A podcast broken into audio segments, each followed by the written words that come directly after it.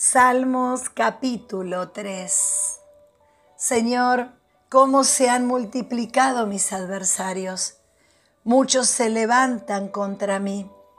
Muchos dicen de mí, para Él no hay salvación. Pero tú, Señor, eres mi escudo alrededor mío, mi gloria y el que levanta mi cabeza. Con mi voz clamé al Señor y Él me respondió desde su santo monte. Yo me acosté y me dormí, desperté porque el Señor me sostiene.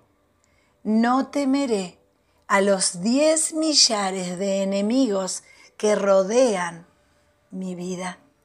Levántate, Señor, sálvame, Dios mío, porque tú hieres a mis enemigos y le rompes los dientes a los que quieren mi mal. La salvación es del Señor. Tu bendición sea sobre tu pueblo.